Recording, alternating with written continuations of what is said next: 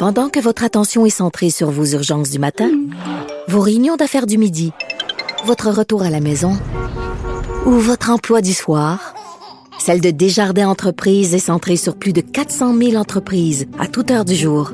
Grâce à notre connaissance des secteurs d'activité et à notre accompagnement spécialisé, nous aidons les entrepreneurs à relever chaque défi pour qu'ils puissent rester centrés sur ce qui compte, le développement de leur entreprise.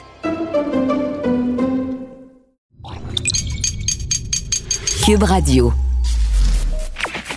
Sophie Durocher. Sophie Durocher. Sophie Durocher. Mon nom est Sophie Durocher. Sophie Durocher. Des opinions éclairantes qui font la différence. Cube Radio. Bonjour tout le monde, bon vendredi. J'ai une excellente suggestion pour vous pour la fin de semaine. C'est d'aller écouter sur le site de Cube Radio dans la section balado la toute nouvelle édition euh, du balado Devine qui vient souper en version pandémie évidemment. Et euh, cette toute nouvelle édition qui est disponible maintenant met en vedette André-Philippe Gagnon et Jeff Boudreau qui sont tous les deux venus luncher avec mon mari Richard Martineau et moi. Ça a donné euh, lieu à plein de discussions intéressantes et entre autres à cette euh, euh, imitation ou cette leçon d'imitation d'André-Philippe Gagnon. Moi, c'est Sympathy for the Devil. C'est Pleased to meet you, hope you guessed my name. Sais, fait que Ouais. Please allow me. Ça, c'est beaucoup euh, 60 quelques que ce Mick Jagger là. c'est Please allow me. Ça, c'est un peu plus récent comme euh, euh, de, de Jagger. Même chose pour euh, d'autres voix. euh, On s'en parlait un petit peu l'autre jour Ouais, ça, ouais. parce a comme il y a une question d'hormones là-dedans. Tu sais, le Frank Sinatra tout jeune, puis ensuite euh, le main event euh, au milieu de sa carrière, puis le, le, le son de sa voix euh, dans les duets qu'il a fait avec euh, Bono, par exemple. I've got you on the... il va- I've got you under my skin. Yeah, yeah, Il y a- il y a beaucoup plus de de, de ce son-là, comme Mais Start donc- spreading the news. Ça, comme, oups, il y en a Mais les moins gens veulent l'entendre dans son prime. Ouais. Non? Ah, alors ça, c'est vraiment super intéressant. Puis vous en allez, à- vous allez en avoir plein d'autres comme ça de leçons d'imitation dans cette entrevue. Très intéressant aussi avec Jeff Boudreau. Je vous en reparlerai euh, la semaine prochaine. Alors, quand j'ai entendu euh, André-Philippe Gagnon faire son imitation de Mick Jagger en variant le ton, j'ai poussé un très amusé. Ben voyons donc. Sophie Durocher. Une femme distinguée qui distingue le vrai du faux. Vous écoutez Sophie Durocher. Il y a une chose qui est claire depuis le début de la pandémie, c'est que les cas de détresse ou de problèmes de santé mentale ou juste un petit blues, les petits coups de blues, tous ces cas-là ont vraiment augmenté. Personnellement, je connais personne dans mon entourage qui a pas au moins eu des passages euh, à vide, mais c'est pas tout le monde qui en parle et qui en parle publiquement. C'est pour ça que je suis euh, vraiment très fière de euh, cette collègue qui est euh, journaliste au Journal de Montréal et qui travaille pour différentes plateformes de Québécois, Elisabeth Ménard, qui est mon ancienne patronne, qui a pris la plume pour raconter ce qui lui est arrivé au cours des dernières semaines, des derniers mois. Elisabeth, bonjour. Bonjour Sophie. Elisabeth, je te trouve euh, très euh, courageuse et tu fais œuvre utile pour reprendre une expression populaire avec ton texte euh, qui est publié sur le site du 24heures.ca et qui s'intitule J'avais honte, mais ça finit bien promis. Alors, c'est un titre très accrocheur. De quoi avais-tu honte, Elisabeth? Ah, c'est une grande question. ça va être difficile de répondre à ça. J'avais honte. Je savais pas ce qui m'arrivait. J'avais honte parce que j'arrivais plus à travailler. J'arrivais plus à me concentrer. J'arrivais plus à écrire. Et puis écrire, c'est mon métier. C'est d'ailleurs, je pense, mon seul réel talent et je n'arrivais plus à le faire. Et je j'étais pas capable de m'expliquer pourquoi et j'avais l'impression d'être paresseuse. Je me suis dit, coudon, est-ce que euh, est-ce que c'est juste parce que je n'ai plus envie de travailler? Et j'ai été euh, vraiment euh, criblée de honte et de culpabilité de plus être capable d'exercer mon métier, de plus avoir envie de rien. Alors que, comme je l'explique bien dans mon texte, je suis quelqu'un d'assez privilégié. J'ai, je suis bien entourée. J'ai un toit sur la tête. J'ai, j'ai pas perdu mes revenus avec la pandémie. J'ai pas été évincée de mon appartement. J'ai pas euh, perdu mon emploi. J'ai accès à des avantages sociaux. J'ai, tout le monde est en santé autour de moi. Personne n'est mort de la COVID. Donc, pourquoi, pourquoi je vais mal? J'avais honte d'aller mal. Hmm. Ça, c'est très important euh, ce que tu viens de mentionner, Elisabeth, parce que tout le monde peut dire, bon, ben, c'est évident que quelqu'un qui a, par exemple, perdu un proche à la COVID, c'est, c'est normal, entre guillemets, d'être déprimé. Euh, quelqu'un qui a perdu sa job à cause de la COVID ou qui a vu ses revenus diminuer pour la COVID, on dit, ben, c'est normal, entre guillemets, d'être déprimé. Donc, toi, vu que tu ne correspondais à aucune de ces catégories-là, tu te sentais privilégié, mais ça n'empêche pas que tu ressentais une sorte de vide. Et la façon dont tu le décris, c'est comme un espèce de brouillard dans ta tête, comme une, l'impression un petit peu de, de naviguer dans le vide. C'est exactement ça, c'est bien dit, Sophie. C'est vraiment, j'arrivais pas à mettre euh, les mots euh, sur euh, qu'est-ce qui m'arrivait. Est-ce que j'étais déprimée? Pas certaine parce que je passais pas mes journées à pleurer. Euh, J'étais pas particulièrement triste. J'avais juste pas de bonheur. Je, hmm. je comprenais pas pourquoi. Et puis c'est vraiment quand il y a eu des manifestations euh, plus physiques que je me suis inquiétée. Je dis physique en fait quand je me suis rendu compte que euh, je commençais à faire des fautes dans les textes que j'écrivais alors que vraiment c'est pas c'est pas quelque chose que je fais habituellement. Euh, là, là, je me suis inquiétée. Là, je me suis dit, OK, il y a vraiment quelque chose qui va pas. Euh, puis j'ai appelé mon médecin, en fait. Et ton médecin, toi, tu te disais, bon, ben, c'est soit une dépression, soit un burn-out. Et là, ton médecin te dit quoi quand tu l'appelles? D'abord, t'es chanceuse de pouvoir parler à un médecin assez rapidement, là.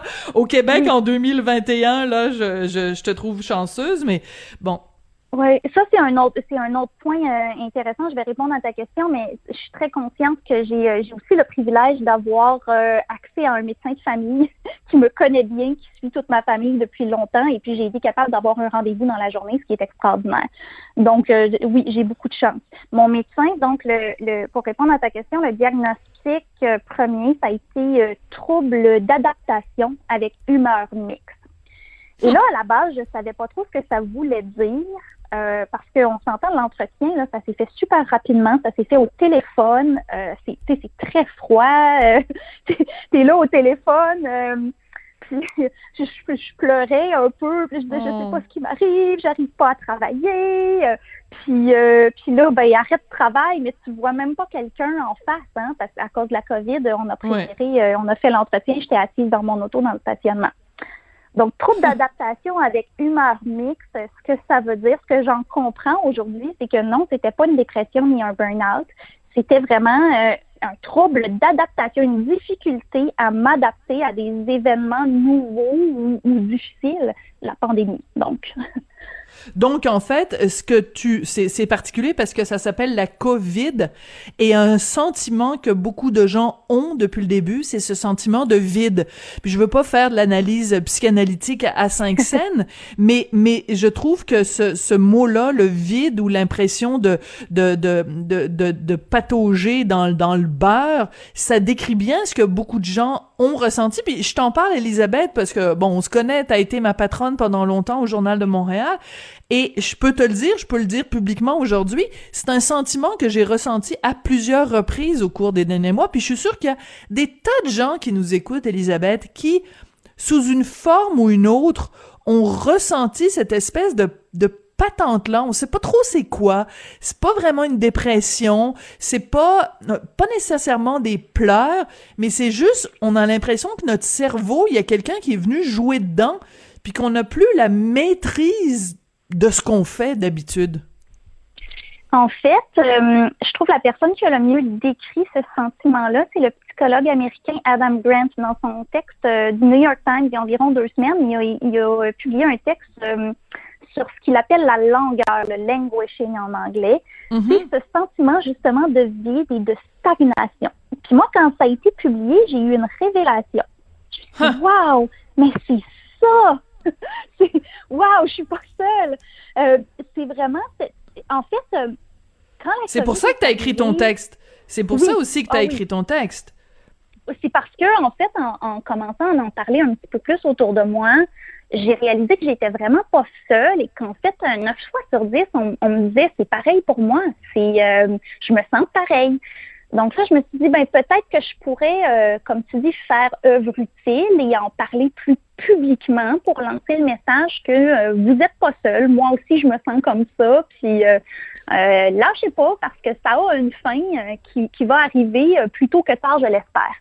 Oui. Euh, oui. Mais, mais toi, tu as eu la chance, puis je, je tiens euh, à le souligner, parce que bon, toi et moi, on a beau travailler pour la même entreprise, on n'a pas le même statut, donc toi, tu es une permanente, donc tu as pu te mettre en arrêt, en arrêt de travail. Euh, beaucoup de gens qui nous écoutent sont des pigistes comme moi, et travailleurs autonomes, soit à la tête de leur propre entreprise ou simplement euh, euh, travaillent pour des compagnies où ils ont pas justement droit à ça, ou travaillent euh, à leur propre, euh, à- pour leur propre entreprise. Euh, donc, tu as eu du temps, tu as, pu prendre du Ouais. temps pour toi. Ça t'a pris combien de temps, tu dirais, avant de commencer à reprendre le dessus sur ton, ton sentiment, donc, de, de, de languishing, là, de, de langueur? Euh, je dirais que c'est vraiment reprendre le dessus, là, ça s'est fait euh, après mon retour au travail. Ça s'est fait tout Ah oui? C'est ah ben c'est un work in progress. Hein. C'est, quelque chose qui euh, euh, je suis revenue au travail, euh, ben, premièrement parce qu'au niveau de l'énergie, je me sentais quand même mieux. J'ai eu de, la médication pour m'aider là-dessus. Euh, puis parce que ben, il faut, fallait bien que je revienne au travail aussi, que je me disais. On s'ennuyait de toi. éternellement comme ça. Puis c'est vraiment, oui, je dirais, la- les premières semaines, j'ai fait un retour progressif. Première semaine, euh, j'étais presque paniquée. Et puis tranquillement, pas vite, euh, en fait, ce qui m'a beaucoup aidé, ça a été la réaction de mes collègues patrons euh, de mon employeur. J'ai la très grande chance euh, d'avoir euh, des patrons qui ont compris, qui ont été très compréhensifs face à la situation. Puis ça m'a beaucoup aidé à, à déculpabiliser puis à faire un retour en douceur. Puis ça, c'est hyper important. Puis c'est vraiment un message que je veux lancer, c'est que la, la on, on le lit partout là que bon les burn-out, la, la santé mentale, c'est difficile en ce moment, mais les employeurs ont vraiment Mhm. euh, un travail à faire là-dessus pour être Absolument. compréhensifs envers leurs employés. Le télétravail avec les enfants à la maison, je le sais, j'ai un petit garçon de deux ans et demi qui est à la maison chaque fois qu'il coule du nez. C'est l'enfer. C'est l'enfer. Il faut que les Mm. employeurs comprennent que leurs employés font face à, à des situations extrêmement difficiles qui sont pas dans un contexte où ils peuvent performer. On ne Ouais. peut pas s'attendre à ce qu'ils donnent le, le même rendement qu'avant la pandémie, je pense. Oui, ça c'est très important. Puis je me rappelle d'ailleurs un texte que tu avais écrit. Il y avait même une photo euh, où on te voyait comme dans une sorte de placard à balai quasiment. Puis tu racontais que ton fils qui était tout petit, euh, ben il comprenait pas lui pourquoi maman était là, mais elle n'était pas là.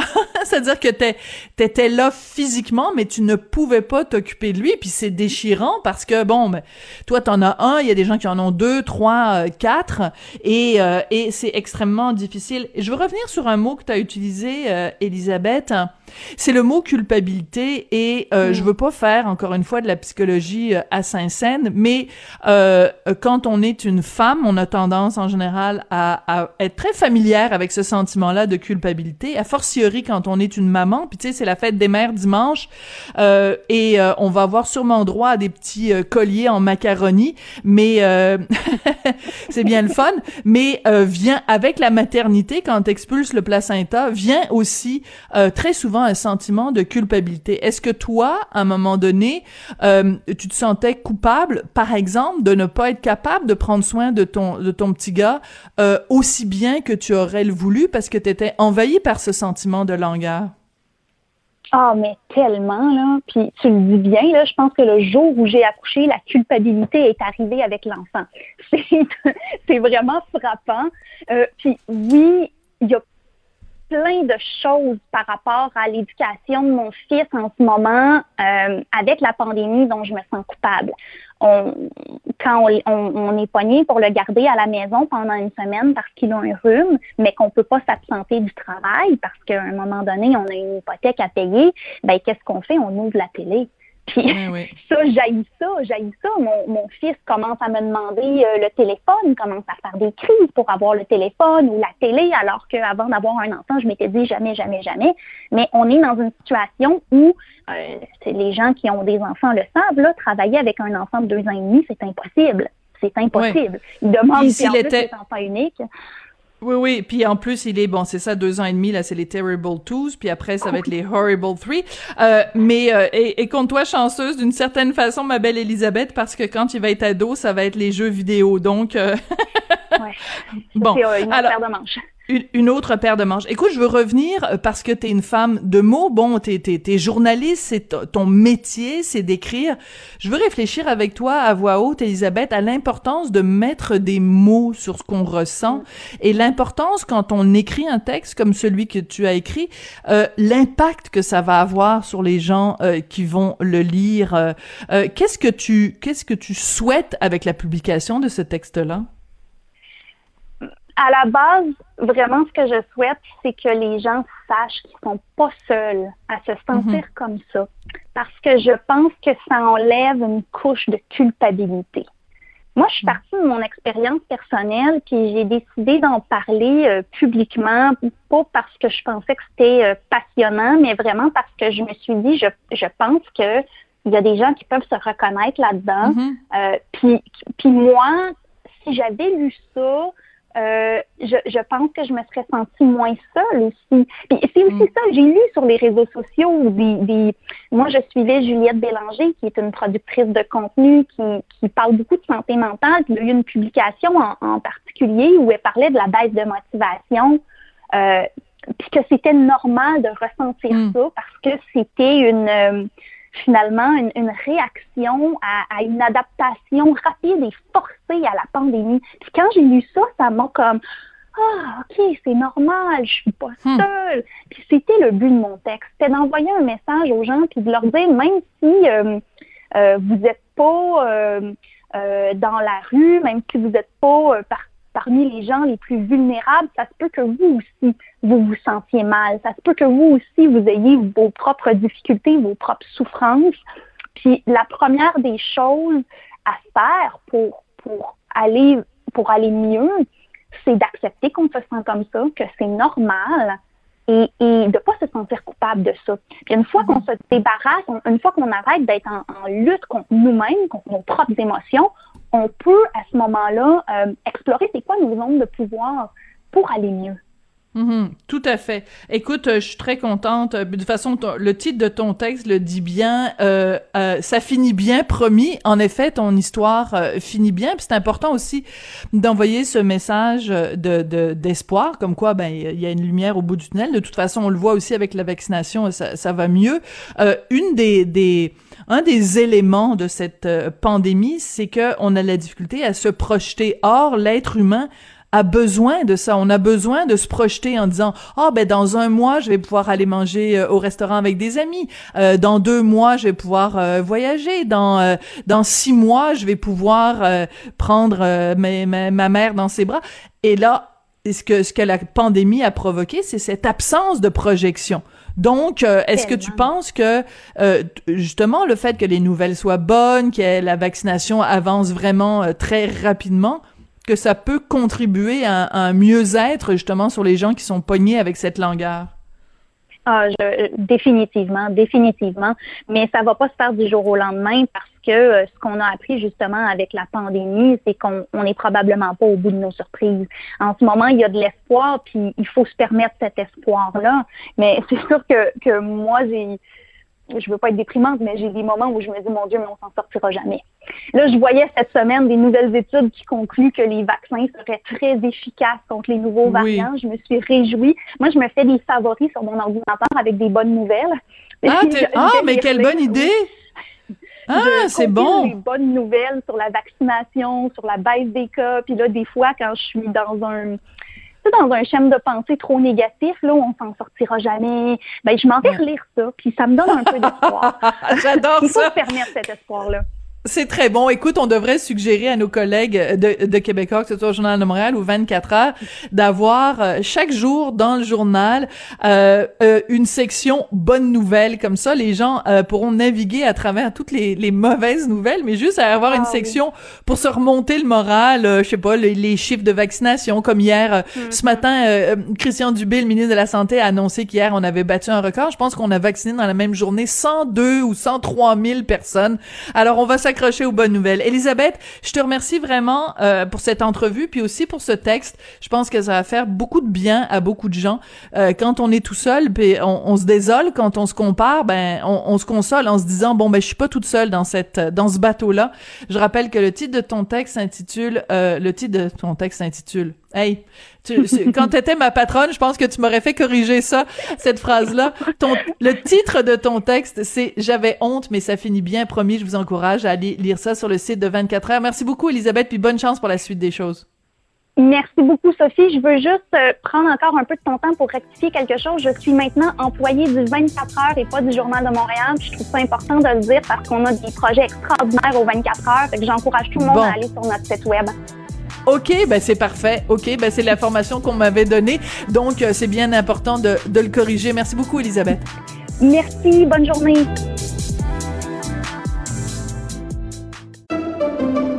Pendant que votre attention est centrée sur cette voix qui vous parle ici, ou encore là, tout près ici, très loin là-bas, ou même très, très loin, Celle de Desjardins Entreprises est centrée sur plus de 400 000 entreprises partout autour de vous. Depuis plus de 120 ans, nos équipes dédiées accompagnent les entrepreneurs d'ici à chaque étape pour qu'ils puissent rester centrés sur ce qui compte, la croissance de leur entreprise. Avertissement. Cette émission peut provoquer des débats et des prises de position pas comme les autres. Vous écoutez Sophie Durocher.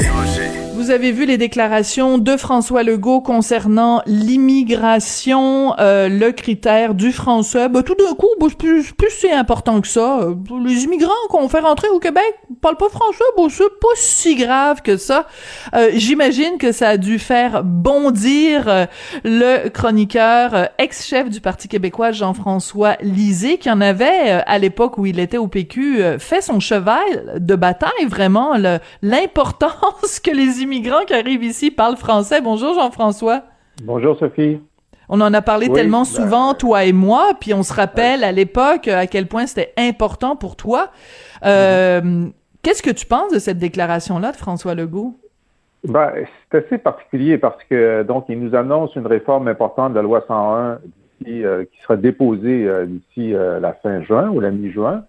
Et puis en même temps, sur probablement ce qui est la variable la plus importante mhm. pour le déclin du français, ils vont dans le mauvais sens. Alors, donc, je, je, je résume les épisodes précédents. Depuis 20 ans, euh, on fait entrer des immigrants. C'est passé de 30 000 il y a 20 ans à 55 000, sauf l'an dernier, euh, la pandémie, tout ça. Euh, et la moitié d'entre eux ne parlent pas français au point d'entrée. La moitié d'entre eux ne parlent pas de français au point d'entrée. Ça veut dire qu'on a fait entrer 500 000 personnes, un demi-million de personnes, euh, sans, euh, sans leur demander de faire un cours de français d'introduction mm. avant de venir. Ce qu'ils auraient fait d'ailleurs, quand je parle de ça, là, c'est jamais la faute des immigrants. Les immigrants ont fait exactement ce qu'on leur a demandé. On leur a pas demandé, alors, euh, donc, ils arrivent ici.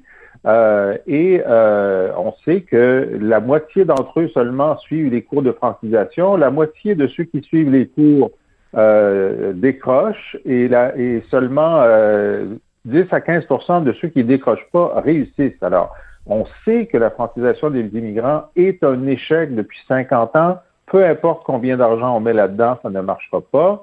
Et la seule façon de faire en sorte que ça fonctionne, c'est de d'imiter le Royaume-Uni. Au Royaume-Uni, dont la langue mhm. l'anglais n'est pas en déclin dans le monde, tu ne peux pas euh, être un immigrant, ni même avoir un permis de travail temporaire si tu ne démontres pas ta connaissance de l'anglais, toi et ton conjoint et ta conjointe, avant d'entrer. Bon, alors ça, c'est la situation.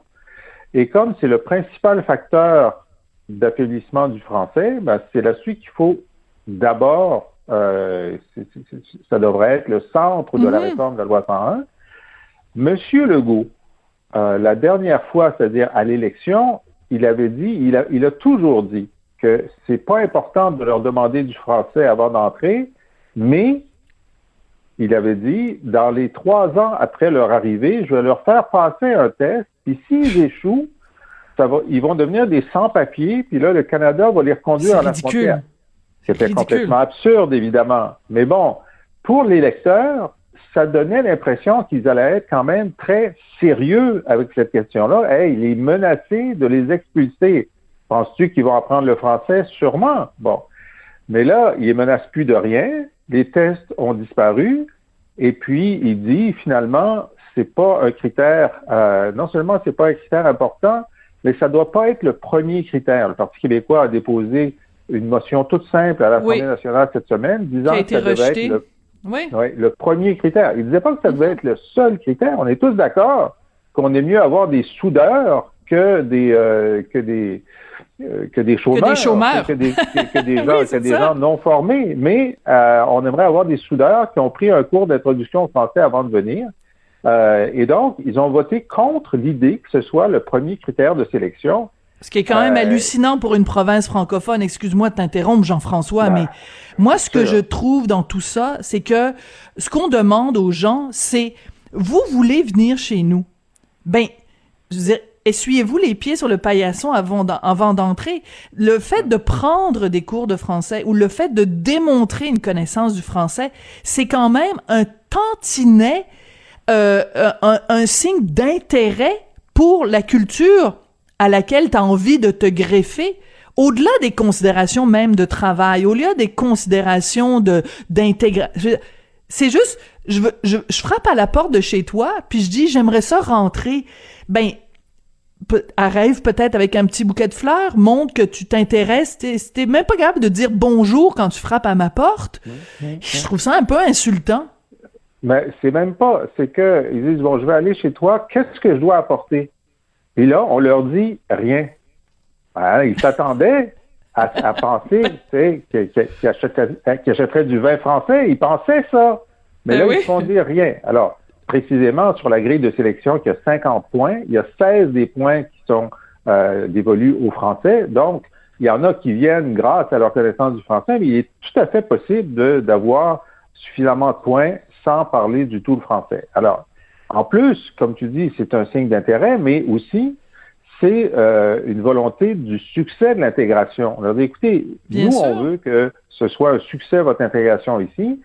Une compétence essentielle, c'est le français. Prenez-la. Voici euh, la liste des cours que vous pouvez prendre dans votre région. Et, je ne sais pas si tu le sais, Sophie, mais depuis plusieurs années, il y a un programme euh, au ministère de l'Immigration du Québec qui, si tu réussis ton cours de français à l'étranger, on te le rembourse.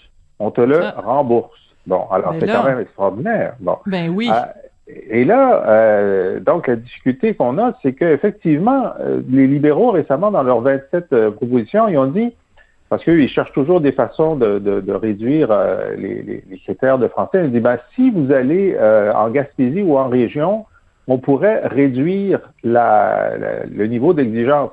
Et là-dessus, je dis, oui, j'ai pas de problème. Si tu es un boulanger euh, qui parle pas français, qui s'installe à Gaspé, en dedans de deux mois, tu vas le parler. Ça, c'est pas Ben, un problème. Si 85% de nos immigrants allaient dans des régions massivement francophones, ils seraient intégrés rapidement. Mais les 85% viennent à Montréal où le français est optionnel. Il faut dire la réalité, là. Ben, À totalement. Montréal, le français est optionnel. Alors, faire venir des gens sans une connaissance du français euh, vérifiée, c'est euh, courir le risque et c'est être extrêmement imprudent. Mais même, à ça, même pour l'exemple de Mhm. Gaspé, je, je- je sais que je parle trop longtemps, mais Non, non, ça il va. y avait une, il y avait une excellente euh, euh, entrevue sur cette question-là à Radio-Canada il y a quelques temps, peut-être l'an dernier, où on voyait une femme colombienne euh, Mhm. qui était euh, justement dans, dans, dans, dans le- Bas-Saint-Laurent et qui disait, moi, je suis une femme extrêmement autonome, euh, je fais mes affaires, mais comme quand je suis arrivée, je parlais pas français, c'était son mari qui était l'immigrant principal. Euh, ça m'a pris deux ans avant de redevenir autonome dans ma communauté. J'étais complètement dépendant de mon mari qui, lui, parlait français.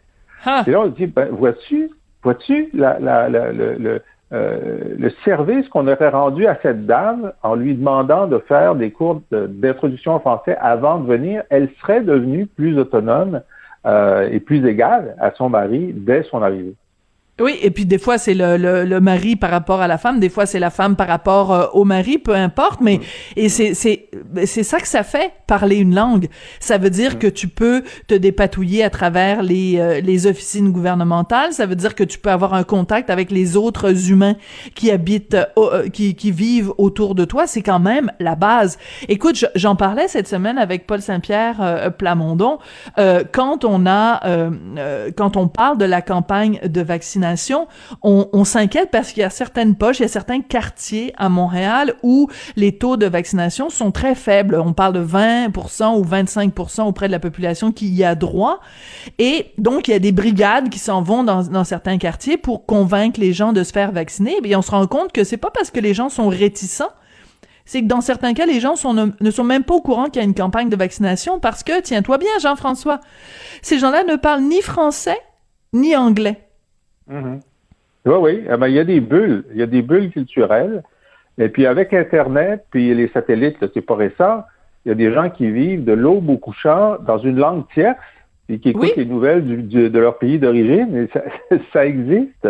Oui, euh, mais ce que je veux dire, ce que je veux dire, Jean-François, c'est que l'exemple que tu donnais tout à l'heure de cette dame qui n'était pas autonome, mais ça veut dire qu'à partir du moment où on a des gens au Québec qui ne parlent aucune des deux langues officielles du Canada, c'est un problème de santé publique. Donc c'est pas c'est pas c'est pas anecdotique de de savoir qu'il y a des gens qui parlent pas la langue. C'est pour ça c'est ça que je voulais dire. C'était une longue introduction pour dire que ça peut même avoir des conséquences sur ta santé et la santé de la communauté parce que si tu te fais pas vacciner, ben c'est tout le monde qui en paye le prix. Euh, quand on parle de ces questions-là, Jean-François, c'est indéniable que c'est on est toujours obligé de mettre des gants blancs, euh, de marcher sur des œufs, de tourner notre langue cette fois dans la bouche, parce que dès qu'on parle d'immigration, tu vois, même toi tout à l'heure, t'as as, dû prendre la peine de dire, euh, je ne, c'est pas la faute des immigrants, bien sûr.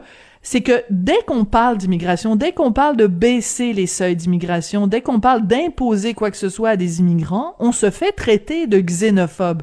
Et moi, je rêve du jour où au Québec, on va pouvoir avoir une discussion intelligente sur l'immigration sans qu'il y ait des gens qui nous lancent cette euh, insulte-là à la face de se faire traiter de xénophobe, ah, alors que... Ça n'arrivera pas, Sophie. Non. Ça n'arrivera pas, non. Mais c'est tannant. Toi, ça, fait... ça fait partie du... ça fait partie de l'environnement politique. Alors, oui, mais rappelle-toi, rappelle-toi la phrase de François Legault, en prendre moins, mais en prendre soin. Mais même ça, il s'est trouvé des gens pour dire, euh, pour, pour critiquer Jean-François euh, Legault avec cette phrase-là. Pourtant, on comprenait tous ben, ce que ça voulait dire. Il y en aura toujours. De toute façon, il y, a, il y a même des positions. Bon, il y a des positions qui sont désagréables, euh, qui sont des procès d'intention, mais il y a même des positions qui sont qui sont des positions de conviction. Par exemple, il y a des gens qui disent l'immigration, ça ne devrait pas exister, en ce sens que la porte devrait être ouverte à tous on fait partie, euh, puis il dit ça pour le Québec, le Canada, l'Europe, euh, les États-Unis, on, fait partie des pays les plus riches au monde. On devrait avoir une politique de frontières ouvertes, les frontières devraient ben pas exister, etc. On a même, on peut même avoir ce, débat-là. Euh, puis il y a des arguments pour et des arguments contre.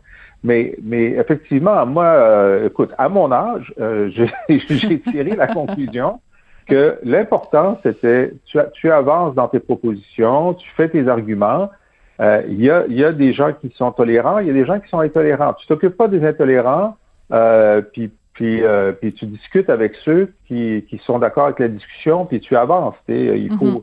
faut relativiser ces choses-là. Moi, j'ai, je suis moins insulté qu'avant sur Twitter parce que dès que quelqu'un m'insulte, je, je le bloque. Et puis, euh, c'est très sain. C'est comme ça. Alors, je vais essayer d'être aussi zen que toi, Jean-François. Je vais essayer d'être, euh, euh, oui, c'est ça. Je vais, je vais essayer. Ça veut pas dire que je vais, euh, je vais réussir, mais, mais je trouve ça très triste que ce genre de, de discussion là. Et je regarde les, la façon dont les gens ont réagi, par exemple, à, à, à, cette déclaration de, de François Legault en disant, ouais, ben là, tu sais, si vous, vous voulez juste prendre des critères économiques, eh ben là, quelqu'un comme Kim Thuy aurait pas pu venir. Kim Thuy est venu au Québec comme réfugié. Quand on parle de baisser les seuils d'immigration, on ne vise pas évidemment les réfugiés pour des raisons humanitaires. Les gens, Jean-François, mélangent tout. Ça devient difficile d'avoir des discussions éclairées quand les gens mélangent tout. Oui. Mais, par exemple, dans cette proposition que je porte depuis euh, un certain temps de faire comme le Royaume-Uni, il y a des gens qui disent oui, mais euh, Carlos Letao, par exemple, euh, lui, ses parents ne seraient pas entrés avec une politique, et puis ils sont entrés comme immigrants économiques. Il n'aurait pas pu, à ce à quoi je réponds, et que je connais pas vos parents, mais sûrement qu'ils auraient pris leur cours de français avant de venir. Ben oui. On n'est pas sûr de ça. Non, on n'est pas sûr. Maintenant, euh, les gens qui, qui, lèvent la main pour dire, ben regardez, moi, euh, j'ai pas eu cet obstacle et pourtant je suis francophone, je dis, ben bravo, mais ne participent jamais à notre discussion ceux qui sont pas francophones, ceux qui sont anglophones, ceux qui n'ont pas fait la transition vers le français, qui sont la moitié de tous les immigrants qui, à la fin, Hmm. vont vers la communauté anglophone, ben, ils, part ils participent pas à nos discussions. Donc, l'anecdotique de ceux qui ont fait la transition vers le français, c'est Ah, comme si on prenait euh, les, les, les, euh, la saison du Canadien et qu'on ne comptait que les matchs qu'on a gagnés, puis qu'on comptait pas les matchs qu'on a perdus. hein. Alors, c'est pour ça que c'est- le solde qui est important, c'est la moyenne Oui, oui, qui est, c'est ça. Ben oui, mais c'est le résultat final, c'est QFD. Euh, t'as, tout à fait, euh, t'as tout à fait raison. Puis écoute, euh, je veux dire, euh, je, je parlais tout à l'heure des gens évidemment qui ne parlent ni l'anglais ni le français, mais écoute, c'est, c'est très facile aussi de se promener tout simplement à, à Montréal et de voir le, le nombre de commerces où on repartira pas ce débat-là, mais où les gens sont incapables, sont même insultés que tu demandes à être à, à à ce qu'on te parle, à ce qu'on te parle en français. Vraiment euh, désastreux. Écoute, on va prendre une toute petite euh, minute pour parler de Nadine Giraud qui laisse tomber les Écossais euh, qui ont des velléités. Bon, alors explique-nous c'est quoi le dossier puis ce que ce que t'en penses. Alors donc, les Écossais donc sont en élection, ils veulent avoir un nouveau référendum sur l'indépendance et Boris Johnson dit qu'il donnera pas l'aval du gouvernement britannique pour l'organisation du référendum, ce qui ferait que cette fois-ci, contrairement à la dernière fois où il y avait eu une entente, euh, donc l'Écosse devrait faire ça unilatéralement. La question qui a été posée euh, hier par Joël Arsenault, qui euh, s'occupe des dossiers internationaux pour le Parti québécois, à. Mme Giraud, ils étaient en crédit, c'est est-ce que vous appuyez le droit à l'autodétermination des Écossais? Bonne euh, question. ben, ben oui, c'est une très bonne question. Et puis, Ben oui. euh, Mme Giraud a beaucoup vacciné pour dire finalement, ben, je, je, je reconnais le principe du droit des peuples à l'autodétermination. Ben là, j'espère. Très bien. Ouais. Euh, alors, est-ce que vous le reconnaissez pour l'Écosse? Et puis là, j'ai eu un échange Twitter avec elle, très, très diplomatique. Et elle dit, ben, si je le reconnais en, en principe, je le reconnais pour tous. Alors, bon, c'est, elle, elle ne veut pas mettre dans une même phrase qu'elle le reconnaît pour l'Écosse. Euh, et je comprends que euh, a des relations très importantes avec le Royaume-Uni. Pour l'instant, le conflit euh, est seulement latent. Alors, c'est un peu prématuré pour le Québec de prendre position dans un conflit qui n'est pas encore ouvert. On prie pour dire, euh, comme on a des amis à Londres, puis on a des amis en Écosse pour qu'ils s'entendent. Euh, et on dit, ben, on espère qu'ils vont s'entendre, comme ça on se brouillera avec personne. Je dis, écoutez, on a eu euh, exactement le cas avec la France face à nous. On n'était même pas en référendum et la France Mhm. a dit, euh, la France va accompagner le Québec dans ses choix. Alors, c'est un signal pour dire, ben nous, euh, on verra ce qui se passera, puis on présume de rien, mais s'il y a un problème, nous, c'est le Québec qu'on choisit. Ouais. Alors, euh, donc, je lui conseille de dire, ben, le Québec accompagnera le peuple écossais dans ses choix. c'est une façon, euh, c'est une façon claire, mais quand même assez euh, Diplomatique. pas, pas- diplomatique, pas trop dure envers Londres, de dire, ben nous, euh, voilà, c'est ça. Mais s'ils choisissent de, rester dans le Royaume-Uni, c'est parfait. S'ils s'entendent avec Londres, c'est parfait. C'est pas à nous à décider, mais Ouais. c'est simplement de dire aux Écossais, c'est vous qui décidez, c'est pas Londres Bon. qui décide pour vous. Ou il- elle aurait pu aussi reprendre une formule célèbre, non-indifférence, non-ingérence. Merci beaucoup, Jean-François. Merci Sophie. Comprendront ceux qui veulent. Merci beaucoup, Jean-François. C'est toujours un plaisir de te parler. Puis on se retrouve la semaine prochaine. Jean-François Lisée, donc euh, chroniqueur, auteur, journaliste et ex-chef du PQ qui est avec nous deux fois par semaine à Cube Radio. Pendant que votre attention est centrée sur vos urgences du matin, vos réunions d'affaires du midi, votre retour à la maison ou votre emploi du soir, Celle de Desjardins Entreprises est centrée sur plus de 400 000 entreprises à toute heure du jour. Grâce à notre connaissance des secteurs d'activité et à notre accompagnement spécialisé, nous aidons les entrepreneurs à relever chaque défi pour qu'ils puissent rester centrés sur ce qui compte, le développement de leur entreprise.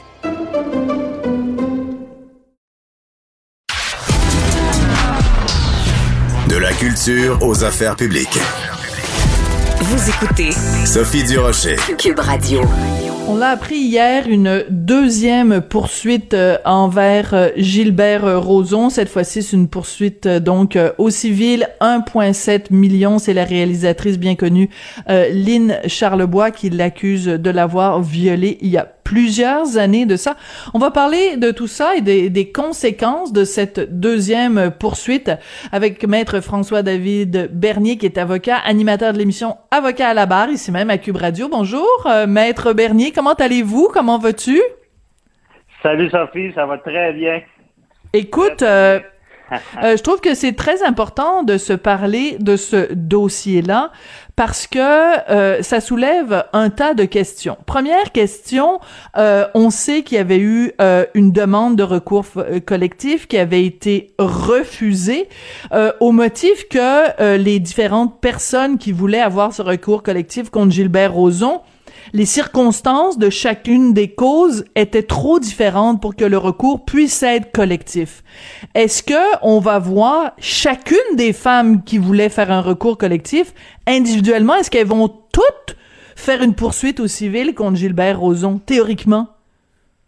Théoriquement, ça se pourrait parce que c'est ça qui est arrivé. On avait choisi un, véhicule euh, juridique qu'on appelle, qui était l'action collective on appelle aussi le recours collectif.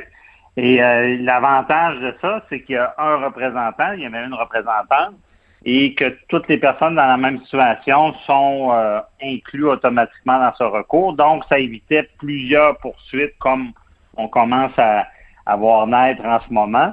Et euh, il, y avait, il y avait un procès qui réglait le, sort de plusieurs personnes. Mais comme tu l'as bien dit, le, le, tribunal à la cour d'appel, ça avait été accepté en cour supérieure parce que c'est quand même du droit nouveau. on, a, beaucoup vu ça avec les congrégations religieuses, mais pour un individu, c'est quand même nouveau. Et là, on a déterminé que le groupe n'était pas assez homogène. Il y avait des situations différentes. Mm-hmm. Et là, quand l'appel, la, Cour d'appel dit ça, ben, ça, a mis fin à leur recours. Et là, c'est pour ça qu'on voit euh, des recours euh, individuels séparés. C'est sûr que ça va embourber un peu plus les tribunaux. Comme on dit, euh, ça va coûter plus cher aussi. Puis est-ce qu'ils vont tous poursuivre, ben, est-ce qu'ils ont tous les moyens? C'est ça le problème, parce que l'accès à la justice pour une, personne, euh, la classe moyenne, et on le sait, c'est très difficile, ce genre de, poursuite-là. Euh, si on n'y a pas de règlement, ça peut facilement, dépendamment du, taux de l'avocat, euh, coûtant entre 50 000, ça peut aller des fois à 100 000 d'honoraires, à moins que l'avocat décide de prendre ça à pourcentage. Donc, euh, il prend un risque et là, il y a un pourcentage s'il y a gain de cause. Mais c'est plus rare à trouver. C'est plus rare à trouver, mais c'est ça. Mais il y a des avocats qui le font. C'est-à-dire que dans ce cas-ci, prenons un exemple. Euh, la, la, la, personne poursuit un individu X, dans ce cas-ci Gilbert Rozon, pour 1,7 million. Mettons qu'il est trouvé coupable, mettons qu'en effet la Cour le condamne à payer des dommages. Euh, L'avocat peut dire, bon ben moi je vais prendre euh, 170 000, je vais prendre 10% du montant. Sauf que si le, le, le, procès finit en, en euh, euh, sans condamnation, ben à ce moment-là l'avocat euh, l'avocat se retrouve avec zéro sou, mais en même temps peut-être que c'est bon aussi pour pour sa pratique, hein, ça peut être euh, pour sa ben, visibilité. Euh. Effectivement, ça, des, plus jeunes avocats qui veulent être visibles, avoir des clients, ça peut être bon aussi. Il y en a qui peuvent le faire. Et tu disais 10 la, la réalité, quand un avocat prend un, dossier à pourcentage, ça c'est plus près du 30% d'habitude. Et boy, OK, j'étais trop... Euh, oui. oh boy. trop modèle. Mais donc, donc, ça peut être très moi, à mon cabinet, j'en ai déjà pris. J'ai vu des avocats apprendre. C'est un peu ça, c'est la loterie des avocats. Tu prends un bon dossier puis tu réussis à faire un, bon montant. Ben, il y en a qui se sont mis comme euh, excusez l'expression, sur la map à cause de ce genre de dossier-là. Donc oui, ça se peut que ça a été pris à, pourcentage aussi. C'est sûr que c'est des dossiers très médiatisés, fait que ça fait une belle visibilité. OK. Dans quelle mesure, dans, dans, quelle mesure, François David, quand on sait que bon le DPCP euh, après enquête de la police le DPCP avait décidé de ne pas déposer euh, d'accusation dans quelle mesure ça ça peut euh, entraver une cause quelqu'un quelqu'un poursuit au civil euh, quand au, au, criminel il n'y a pas d'accusations qui ont été déposées est-ce que ça peut nuire à la cause quand tu vas au civil? Non, ça nuit pas du tout. C'est non? pas euh, non, non, ça nuit pas. Si par contre il y a une condamnation criminelle, ça peut aider. C'est ça la différence. Mais au civil, euh, on regarde pas euh, disant ah il n'a pas été condamné au criminel, donc ça peut pas fonctionner. Non, c'est tout autre recours. On prouve la même chose. Hein, c'est une agression. Et donc c'est ça qu'on voit ça. Ils décrivent exactement ce qui s'est passé. On doit prouver l'agression autant au civil qu'au criminel, mais euh, c'est ce fardeau de preuve-là. Au criminel, il est, plus élevé parce que c'est hors de tout, de tout doute raisonnable à cause de la présomption d'innocence. Le juge, c'est pas la parole l'un contre l'autre. Il y a toute une, une, démarche à suivre qui est balisée par la jurisprudence, un arrêt clé à contre WD qui dit ben il faut qu'il on l'a entendu dans, dans, le procès criminel de Gilbert Rozon. Est-ce qu'il croit l'accusé? Ben s'il croit, il faut qu'il l'acquitte, présomption d'innocence. S'il ne croit pas, est-ce que son témoignage soulève un doute raisonnable? Ben, si oui, bon, on l'acquitte. Puis même s'il ne croit pas en tout, ben, est-ce que l'ensemble de la preuve soulève ce doute raisonnable-là, dont le témoignage de la victime? Ben là, s'il euh, y a quand même un doute raisonnable, il l'acquitte. C'est plus rigoureux. Tandis que au civil, quand on dit c'est la parole d'un contre l'autre, ben, au civil, c'est plus vrai parce que on se rappelle, les juges au civil, c'est des spécialistes de la crédibilité. Là. Quand tu es devant eux, là, ils t'analysent, puis ils regardent c'est qui qui est le plus vraisemblable. Et là, tu sais, c'est la prépondérance des preuves. Au civil, c'est la fameuse balance. Fait que si tu es plus crédible, tu as une meilleure preuve que, que le défendeur qui, qui on dit qu'il a agressé, puis que le, tribunal te croit, ben là, euh, c'est pour ça qu'on dit que c'est plus euh, un peu le fardeau est plus facile, sans être facile, mais plus facile qu'au criminel, parce que c'est ça, c'est cette balance-là. donc, c'est pour ça le, on voit que le DPCP n'a pas pris les, causes, euh, les a pas portées devant, devant les tribunaux parce que, bon, il n'y avait pas cette croyance-là là, de que hors de tout doute raisonnable, il mm-hmm. pourrait, mais ça ne veut pas dire qu'au civil, euh, que le juge ne croira pas la version de la victime. Absolument. De la présumée victime. Euh, le, quand tu parlais tout à l'heure, mhm. quand tu parlais, parce que j'aime ça faire euh, du droit 101 avec toi, parce que je pense que de façon générale, dans la société québécoise, on a un, un manque de littératie euh, juridique. On est un peu des, collectivement des, des analphabètes euh, du droit. Donc, quand tu disais tout à l'heure que le fardeau de la preuve est beaucoup plus lourd au criminel qu'au civil, c'est, c'est aussi, et même essentiellement, je dirais, parce que la, la peine est si grave. C'est-à-dire que quand on, euh, ce qui est en jeu au, au, criminel, c'est une peine de prison. Donc, il peut pas y avoir pire que euh, d'enlever la liberté à quelqu'un. Euh, quand tu poursuis au civil, dans ce cas-ci, elle poursuit pour 1,7 million, ben, je veux dire, le, le, la punition est monétaire, mais on va pas priver éventuellement Gilbert Rozon de, de, sa liberté. Donc, c'est pour ça que le fardeau de la preuve est, est, est moins, est moindre. en plein ça. Oui. On, est... Au criminel, c'est sévère. Voilà. Donc, euh, vu que la peine est plus sévère, il faut que le, les critères pour en arriver à, à, cette peine-là doivent être plus élevés. Mais c'est quelque chose que 99% des gens comprennent pas, François David. Oui, ben c'est, je veux dire, même il y a des juristes qui comprennent pas non plus. Ah ouais? C'est très particulier. Ben, c'est, puis je vais dire, euh, sur tout ça, il, il, y aura un débat de société, j'imagine, à un moment donné, parce que en ce moment, il faut comprendre, oui, au criminel, c'est très sévère.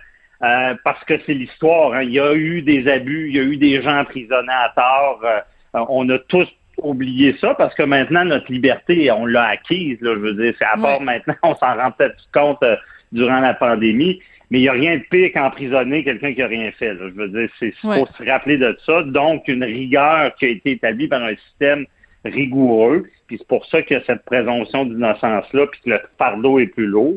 Sauf qu'à l'inverse, c'est il y a quand même, euh, tu sais, quand je pense à l'affaire Roson, puis euh, aux poursuites civiles, tu sais, on s'en a déjà parlé, il y a tout un problème par rapport aux personnalités qui sont dans, connues parce que c'est rendu que même des juges, moi dans, dans Gilbert Rozon, je, je, croyais pas tant à ça parce que c'est rendu que même le DPCP, les juges ont un genre de discours disant ben euh, on acquitte la personne, mais ça veut pas dire que les événements sont pas arrivés à cause du fardeau de la preuve. Moi, je trouve que ce, ce dernier bout-là, malgré un fardeau de la preuve qui est, qui est plus lourd, plus compliqué, il faut pas non quelqu'un qui est acquitté, pour moi, il est quand même acquitté. Il faut pas dire que c'est arrivé quand même. Euh, c'est ça, ou tu peux pas laisser entendre que peut-être. Oui, c'est ça, parce que à ce moment-là, tu laisses planer le doute. Donc tu dis il est acquitté, ben, mais il y a quand même une espèce de, de, de petit nuage gris qui le suit. Puis je trouve ça important de continuer quand même à parler de la, la présomption d'innocence, François David, parce que c'est un principe euh, qui s'applique pour tous les individus, qu'on leur aime la face ou qu'on leur aime pas la face, et aussi parce que euh, il y a euh, beaucoup de gens je lis bon des, des, des textes, des analyses, des gens qui qui qui placent ça comme si à chaque fois qu'on défend la présomption d'innocence, c'est comme si on enlevait des droits aux présumées victimes, mais on peut avoir énormément de compassion et d'empathie et de bienveillance pour les présumées victimes et quand même se battre bec et ongle pour la présomption d'innocence. C'est pas un contre l'autre. Ben oui, c'est en plein ça. C'est quoi la valeur des valeurs dans la vie, dans tout? Si cette valeur-là est pas là, il n'y a rien qui fonctionne. Ben c'est l'équilibre. Et en, en, judiciaire, en juridique, si tu n'as pas d'équilibre, ça fonctionne pas. Si tu es trop dans un principe, euh, donc il faut trouver l'équilibre. Oui, il y a un système, il y a des gens qui, qui peuvent... Euh, le système est là pour innocenter des gens qui pourraient être accusés ou pour condamner des gens qui ont commis des gestes euh, qui sont pas corrects, mais il faut pas non plus tomber dans l'excès. Puis oui, des fois, on tombe dans l'excès à vouloir dire, ben c'est arrivé quand même. Et pour ça, il y a quand même le système est bien fait parce qu'on le voit dans l'affaire aux autres. Euh, aux criminels, bon, pas de condamnation, mais on, a encore une présumée victime, encore un recours au civil qui peut, euh, elle peut dédommager, euh, comme tu l'as dit, pas par un emprisonnement de son agresseur, mais par un paiement. il y en a qui vont dire, ah, les victimes, ils, veulent de l'argent. Non, c'est que quand tu as vécu une injustice, ce que tu veux, c'est que justice soit faite. Des fois, c'est quand ton agresseur prend le chemin de la prison, puis des fois, ben, c'est quand il te donne un montant qui va mettre du bon sur la plaie, puis qui une sorte de reconnaissance euh, de, culpabilité. Mais encore une fois, il faut comprendre que ces systèmes-là sont en place. Mais une fois qu'ils sont faits, faut pas, faut pas garder cette idée-là que la personne l'a fait quand même. Moi, c'est là que j'ai un problème. Ben tout à fait. Ben, je suis très très très contente qu'on ait fait cette mise au point là aujourd'hui. Euh, t'es toujours euh, t'es toujours bon. C'est toujours ah, bon. merci, Maître François-David Bernier. Ah ben non, écoute, c'est un, un, travail d'équipe. Euh, écoute, on se rend bon l'un l'autre. Euh, écoute, euh, Maître François-David Bernier, qui est avocat, vous pouvez l'entendre évidemment euh, sur les ondes de Cube Radio à Avocat à la barre. Merci beaucoup, Maître Bernier. Merci. Bonne journée, bye bye. Merci. Merci, c'était très important, très intéressant comme discussion. C'est comme ça que se termine l'émission. Merci d'avoir été là euh, toute la semaine. C'est toujours euh, un plaisir de vous retrouver, un privilège et un plaisir en même temps. Euh, merci à Jean-François Roy à la mise en onde, William Boivin à la recherche et on se retrouve lundi. Je vous souhaite de passer une excellente fin de semaine.